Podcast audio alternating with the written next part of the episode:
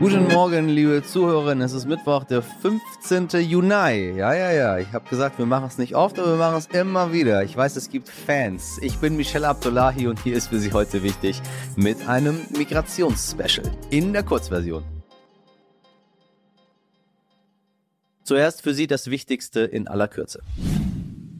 Die Bundesregierung rettet das Gasunternehmen Gazprom Germania vor der Insolvenz mit einem Darlehen der Förderbank KfW von 9 bis 10 Milliarden Euro. Gazprom Germania war bis Anfang April eine deutsche Tochter des russischen Staatskonzerns Gazprom. Dann hat die Bundesnetzagentur die Kontrolle übernommen und wirkt jetzt als Treuhänderin. Daraufhin hat Russland Sanktionen gegen die Gazprom Germania verhängt und soll dadurch die finanzielle Schieflage verursacht haben. Dazu kommen mehr Mehrausgaben durch das deutlich teurere Gas, mit der die Bundesregierung die Versorgung der Bevölkerung gewährleisten will.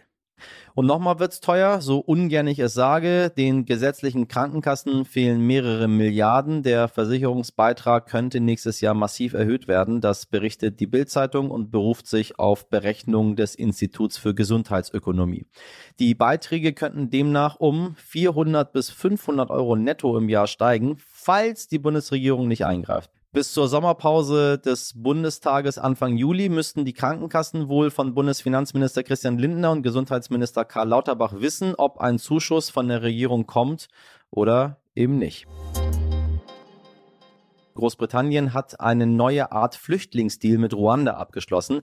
144.000 Euro pauschal gegen Menschen. Und zwar egal, wo sie herkommen. Egal, ob Geflüchtete aus Syrien, Libyen, Afghanistan oder ganz woanders her. Die Regierung von Boris Johnson versucht Menschen, die illegal nach Großbritannien gekommen sind, einfach, einfach einfach so in das ostafrikanische Land Ruanda abzuschieben. Und zwar ohne Asylverfahren, das ihnen der Genfer Flüchtlingskonvention zufolge eigentlich zustehen würde.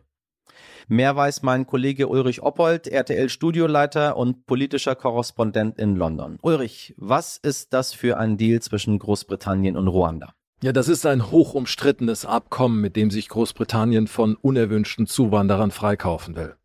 Es ist also ein Vertrag zwischen dem Vereinigten Königreich und dem ostafrikanischen Land Ruanda, das ja rund 6500 Kilometer entfernt gegen Bezahlung Flüchtlinge aufnehmen soll. Umgerechnet rund 140 Millionen Euro wird die britische Regierung dafür zahlen, dass Ruanda sämtliche illegale Zuwanderer, die nach Großbritannien gekommen sind, aufnehmen wird. Im Mai hat die Regierung in Kigali schon die Unterkünfte präsentiert. Da hat man ein Hotel mit Pool gesehen, auch eine Reihenhaussiedlung. Dazu übernimmt Großbritannien auch noch die Kosten für die Verpflegung und die Ausbildung dieser Menschen in Ruanda. Die Geflüchteten dürfen in Ruanda arbeiten, wenn sie in diesem dicht besiedelten Land überhaupt Arbeit finden. Eine Regierungssprecherin sagte kürzlich, die Menschen seien in Ruanda willkommen, aber sie könnten auch jederzeit in ein anderes Land weiterreisen, würden also nicht gegen ihren Willen dort festgehalten. Es gab dazu mehrere Eilanträge und einen Gerichtsprozess. Wie kann das sein, dass Menschen, egal wo sie herkommen, einfach nach Ruanda abgeschoben werden? Wie wird das begründet? Premierminister Boris Johnson, vor allem seine Innenministerin Priti Patel sind davon überzeugt, dass Geflüchtete, die illegal von Frankreich mit dem Schlauchboot über den Ärmelkanal nach Großbritannien gelangt sind, in ein sicheres Drittland abgeschoben werden dürfen. Dieses Vorgehen hat natürlich einen internationalen Proteststurm ausgelöst. Das Flüchtlingshilfswerk der Vereinten Nationen spricht von einem so wörtlich katastrophalen Präzedenzfall, wenn sich reiche Länder wie Großbritannien einfach freikaufen können von ihrer Verpflichtung, Hilfesuchenden Asyl zu gewähren. Es gebe zudem keinerlei Beweise dafür, dass die Betroffenen in Ruanda überhaupt ein sicheres Asylverfahren bekommen könnten. Ruanda habe gar nicht die Strukturen, die für die Aufnahme von tausenden Geflüchteten vorhanden sein müssten. Auch Human Rights Watch verwies auf Menschenrechtsverletzungen in Ruanda, das ja schon seit einigen Jahren von Präsident Paul Kagame mit ziemlich strenger Hand regiert wird. Flüchtlingshilfsorganisationen haben diese Abschiebeflüge heftig kritisiert. Die Bischöfe der Church of England haben sogar in einem offenen Brief das Vorgehen verurteilt. Und auch Prince Charles soll die Asylpolitik der Regierung nach einem Bericht der Sunday Times als so wörtlich erschreckend bezeichnet haben. Also das sagt schon einiges. Es ist ein sehr ungewöhnlicher Vorgang, dass sich der Thronfolger in dieser Diskussion zu Wort meldet und es zeigt, wie kontrovers dieses Thema hier auf der Insel diskutiert wird. Lieben Dank, Ulrich Oppold und Grüße nach London. Illegale Einwanderung und Abschiebung. Mit solchen Begriffen macht nicht nur die britische Regierung Stimmung gegen Geflüchtete. Wenn Menschen schon hören, dass jemand illegal eingewandert ist, dann sinkt auch die Bereitschaft, jemandem zu helfen oder gar Sympathie aufzubauen, meint mein heutiger Interviewgast Gerald Knaus. Er ist Migrationsforscher und untersucht die Ströme von Geflüchteten auf der ganzen Welt. Gerald Knaus sagt, wir haben viel zu wenig Migration, viel zu wenig legale Migration, weil sie illegal gemacht wird. Wenn man Grenzen öffnen würde, wie jetzt mit der Ukraine, dann sind die Menschen willkommen, wissen, dass sie jederzeit ein- und ausreisen können und fühlen sich auch nicht so stigmatisiert. Warum wir hier in Deutschland mit einer historisch hohen Anzahl von Geflüchteten gut zurechtkommen und wo genau die Unterschiede zu 2015 sind, jetzt alles in einem wirklich, wirklich tollen Gespräch. Herr Knaus, ich grüße Sie ganz herzlich. Hallo, guten Tag. Äh, Sie hatten vor einiger Zeit plädiert, dass die Geflüchteten aus der Ukraine hier in Deutschland und auch in Europa besser verteilt werden. Ähm, nun muss ich sagen, ich höre so wenig von den Geflüchteten aktuell. Wie ist überhaupt die Lage momentan? Das ist tatsächlich eine, eine sehr interessante Erfahrung, denn erstens zeigt sich, dass eine historisch einmalig große Zahl durch eine historisch einmalige Entscheidung der EU-Innenminister tatsächlich verkraftbar wurde. Die Entscheidung der EU-Innenminister war, dass sich die Ukrainerinnen, das sind ja vor allem Frauen und Kinder, selbst in der Europäischen Union verteilen dürfen, überall das Recht haben auf Aufenthaltsgenehmigung, auf Unterstützung, auf Arbeitserlaubnis. Und das hat dazu geführt, dass einige Millionen, die ja in wenigen Wochen kamen, tatsächlich äh, zwar von einigen wenigen Ländern, aber es waren dann doch mehr als äh, eine Handvoll Länder, untergebracht werden konnten. Dazu kam die unglaubliche Empathie, die Bereitschaft von Privathaushalten, ihre, ihre Wohnungen zu öffnen. Und äh, dazu kam dann, und das ist natürlich entscheidend in den letzten Wochen, die Erkenntnis, dass in dem Moment, in dem sich der Kriegsverlauf in der Ukraine verändert, also die russischen Truppen sich aus den Vororten von Kiew zurückgezogen haben, es in Kharkiv wieder sicherer, sicherer, weil es wird immer noch geschossen, wird als zuvor, eine sehr, sehr große Zahl dieser Ukrainerinnen beschließen zurückzukehren. Also wir hatten in mhm.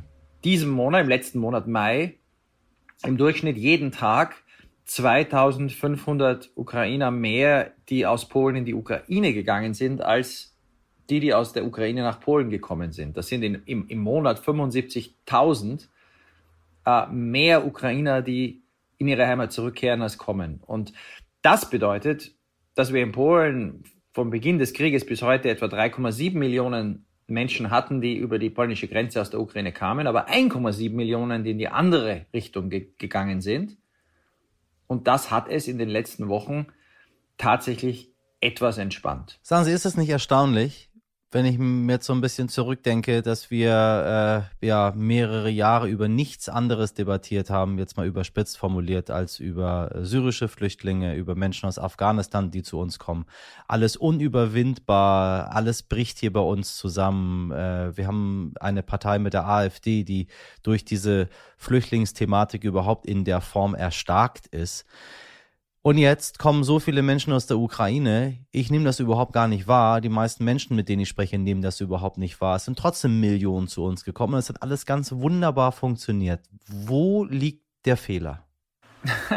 Also der erste, der erste, äh, die erste Feststellung ist, diese Ukrainer, das ist natürlich entscheidend, äh, sind legal eingereist. Keine musste mit einem Schlepper erst ihr Leben riskieren. Keine musste in ein Boot steigen, keine musste durch den dunklen Urwald im Winter wie aus Belarus nach Polen kommen. Die sind alle legal an den Grenzen eingereist. Und der Grund dafür liegt einige Jahre zurück, ist aber extrem wichtig, dass man den Ukrainern 2017 die Visafreiheit für das Einreisen in die EU gewährt hat. Also Ukrainer brauchen kein Visum. Jede Ukrainerin, jeder Ukrainer kann mit einem Pass in die EU einreisen. Das, das war eine fundamentale Entscheidung, die hat nämlich bedeutet, dass als der Krieg ausbrach, die einzige Wahl für europäische Regierungen und Innenminister, die war, die Grenze zu schließen, also die Visapflicht wieder einzuführen. Ja, ja. Was natürlich niemand vorgeschlagen hat. Niemand. Ja.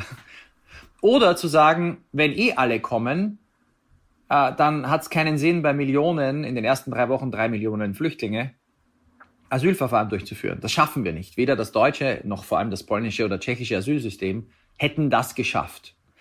Also war die logische Folge zu sagen, ja, dann gibt es dieses Gesetz oder diese Richtlinie von, von vor über zwei Jahrzehnten, dass wenn eine große Zahl von Menschen aus einem Krieg flieht und wir ohnehin keine Asylverfahren durchführen können, weil es ein sogenannter Massenzustrom ist, dann lassen wir sie alle herein. Und das war nur deswegen dann möglich, weil die Bevölkerung, das hätte keine Regierung Europas, nicht in Polen, nicht in Tschechien, nicht in Bulgarien oder der Slowakei geschafft, diese Zahl von Menschen, äh, außer in Zeltstätten, Massenlager, die man hätte bauen müssen mit dem Militär, unterzubringen, wäre nicht die Bevölkerung bereit gewesen, ihre Häuser zu öffnen. Das ist der große zweite Unterschied neben dem visafreien und damit unspektakulären Einreisen.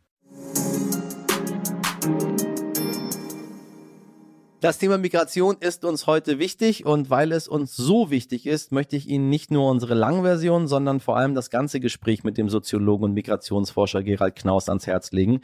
Dann wissen Sie nämlich äh, ganz, ganz genau, worum es überhaupt geht. Ich finde das ein unfassbar wichtiges Thema mit einem ganz, ganz tollen Interviewgast. Dazu veröffentlichen wir morgen pünktlich zum Feiertag. Den setze ich mal in Anführungsstriche. Ne? Eine Sonderfolge nur für Sie, liebe Hörerinnen. Schreiben Sie uns gerne, wie Ihnen das Gespräch gefallen hat an heute wichtig at Stern.de. Haben Sie Sie einen schönen Mittwoch, machen Sie was draus. Ihr Michel Abdullahi.